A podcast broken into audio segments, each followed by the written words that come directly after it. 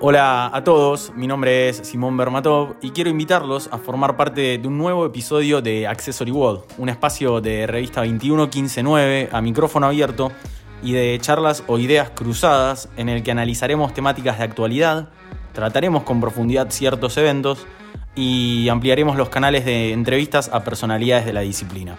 A través del arte de la conversación o simplemente mediante la combinación de palabras para emitir opinión, Accessory Watt llega con el objetivo de seguir impulsando la visión de nuestro medio, crear un espacio para una comunidad.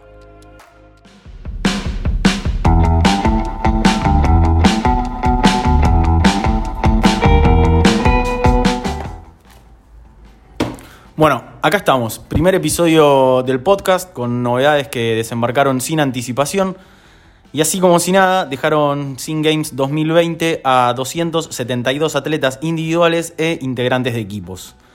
Eso, lógicamente, más allá de los 160 Masters y Teens que ya habían sido desestimados de la participación en los juegos que se llevarán a cabo algún fin de semana del próximo agosto y que tendrán transmisión oficial y gratuita para todo el mundo. Con más rumores, mitos y teorías infundadas que datos concretos, eh, las últimas semanas se vieron ocupadas básicamente por los cambios de locación y formato. Pero fue ayer sábado cuando el cambio mayor vio la luz y efectivamente dejó entrever cómo serán los CrossFit Games 2020. A ver, según lo que se hizo público tanto en la página como en las redes oficiales de la compañía, los próximos juegos dejarán su casa en Madison, Wisconsin, para volver al primer hogar que tuvieron en Aromas, California. Casa de los Games en 2007, 2008, 2009 y en los tres primeros Watch de 2016, cuando celebraron su décimo aniversario. Sí, ciertamente vuelvan a colmarse de esa mística que emana el patio trasero de la casa de Dave, Dave Castro, pero en el interín rompe las ilusiones de casi el 95% de todos los que habían ganado su lugar conforme a las reglas de clasificación de la propia competencia. Entonces, ¿quiénes participarán en estos juegos? Bueno, lo harán los hombres y mujeres que quedaron en el top 20 del Open de octubre de 2019 y los apoderados de las invitaciones emitidas vía Sanctionals. 10 invitaciones precisamente. ¿Qué significa esto? Que según CrossFit llegarán los 30 mejores atletas del mundo y que si alguien ya clasificó por el Open y después ganó un Sanctional, su lugar va a ser cedido al inmediato perseguidor en dicho evento. Como ejemplo, podría mencionar a Amanda Barnhart, que quedó fuera del top 20 en el Open, pero cuarta en Guadalajara. ¿Quiénes quedaron en el primer, segundo y tercer puesto? Bueno, Tia Claire Toomey, Sarah Sigmundsdottir y Carrie Pierce. Por haber quedado en el podio en Guadalajara, pero ya haber obtenido su pase en el Open, la posición alcanzada en Miami convierte a Barnhart en inmediata beneficiaria de la invitación, aunque haya quedado cuarta. En Brasil, por ejemplo, el caso es algo diferente. Cuando la situación era común y corriente, Mel Rodríguez ganó y le cedió su cupo a Cecilia Ramírez, de México, que había sido su escolta.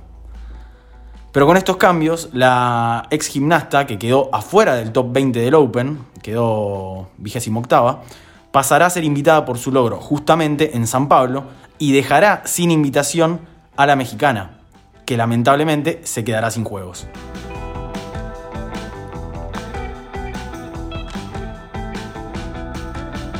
Así como el caso de Ramírez lo indica, serán muchísimos los países que se quedarán sin representación en el próximo evento y los atletas que deban luchar por un nuevo lugar recién con vistas a 2021.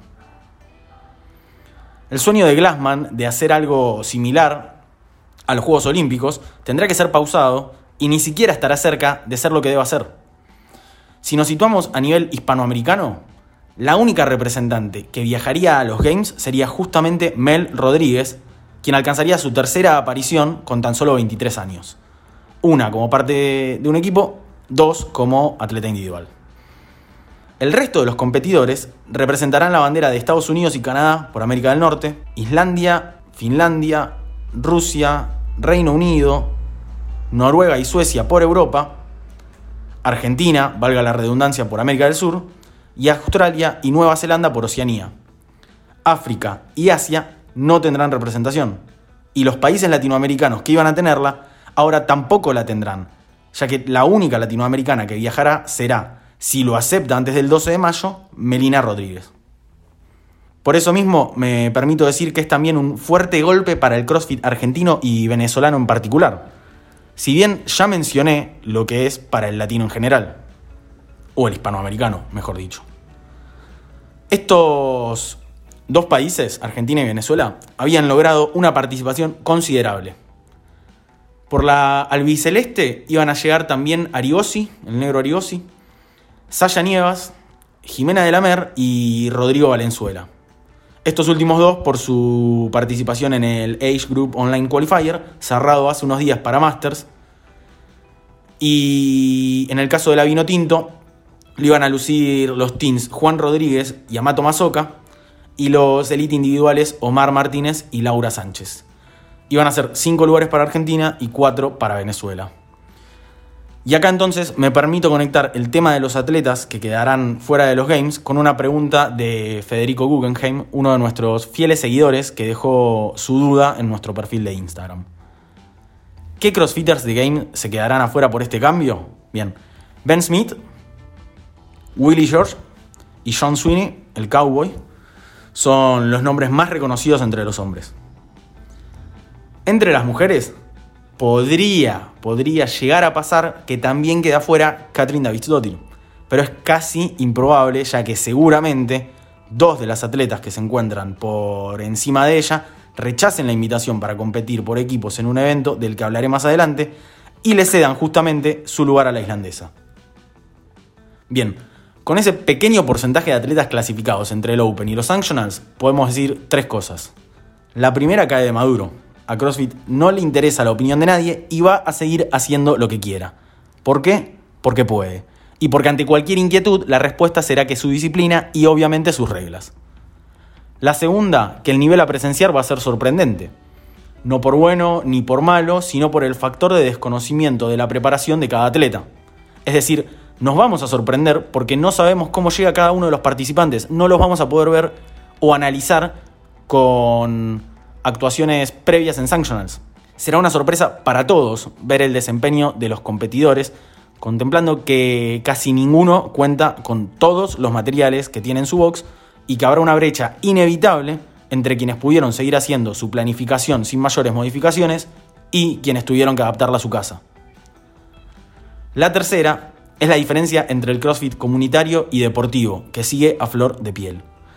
Mientras se tomó la decisión para seguir con solo una parte del show, no se contempló el carácter comunitario del que tanto afán se hace la propia disciplina y se cerró el círculo para unos pocos.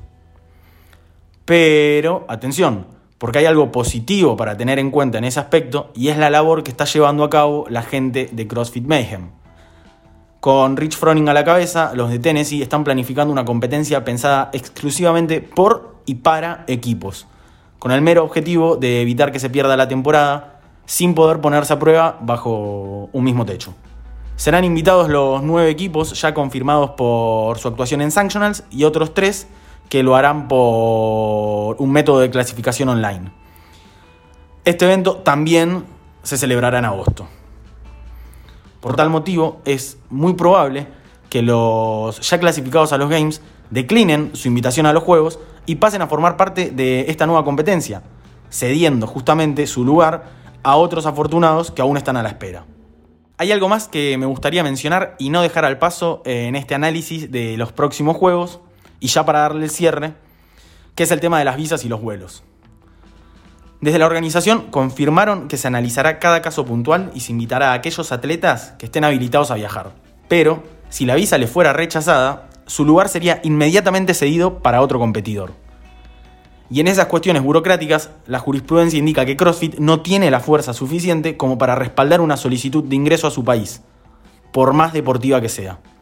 Pasó con Krenikov en repetidas ocasiones, el atleta ruso. Y también pasó con Sam Briggs. En el caso del ruso no hubo solución al alcance de las manos de CrossFit. Y en el caso de la inglesa, sí la hubo, pero no fue producto de la propia compañía.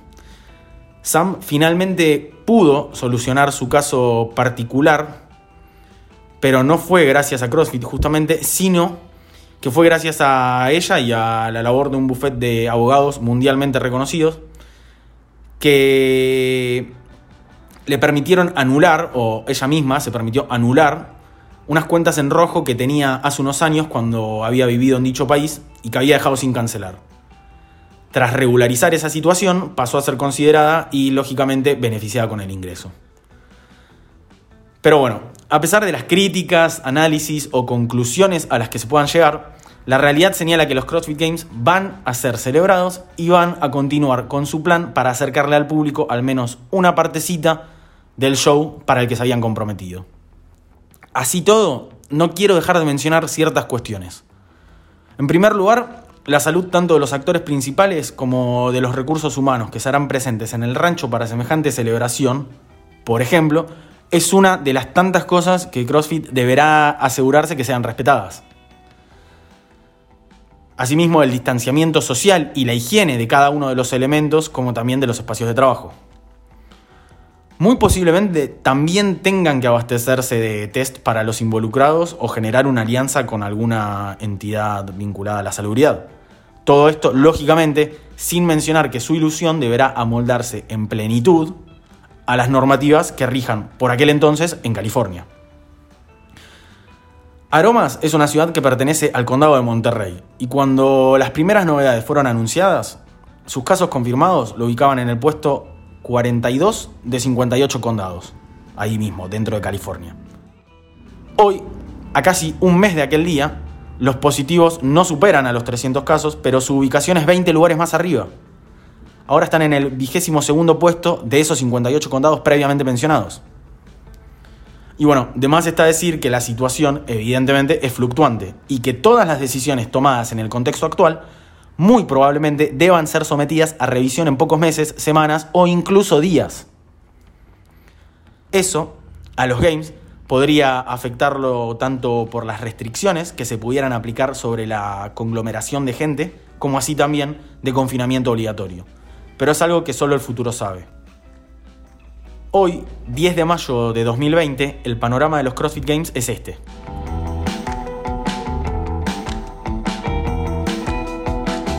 Habiendo repasado los cambios, las eliminaciones, los cuidados a tener en cuenta, los países que serán representados, el nivel a presenciar y tantas otras cuestiones más, doy cierre a este primer capítulo de Accessory World y los invito a compartir el episodio con sus amigos y compañeros de Vox para que estén al tanto. Si les gustó, no olviden suscribirse para recibir las alertas de nuevos episodios y mantenerse al día con las novedades del CrossFit. Esto fue Accessory World. Hasta el próximo capítulo.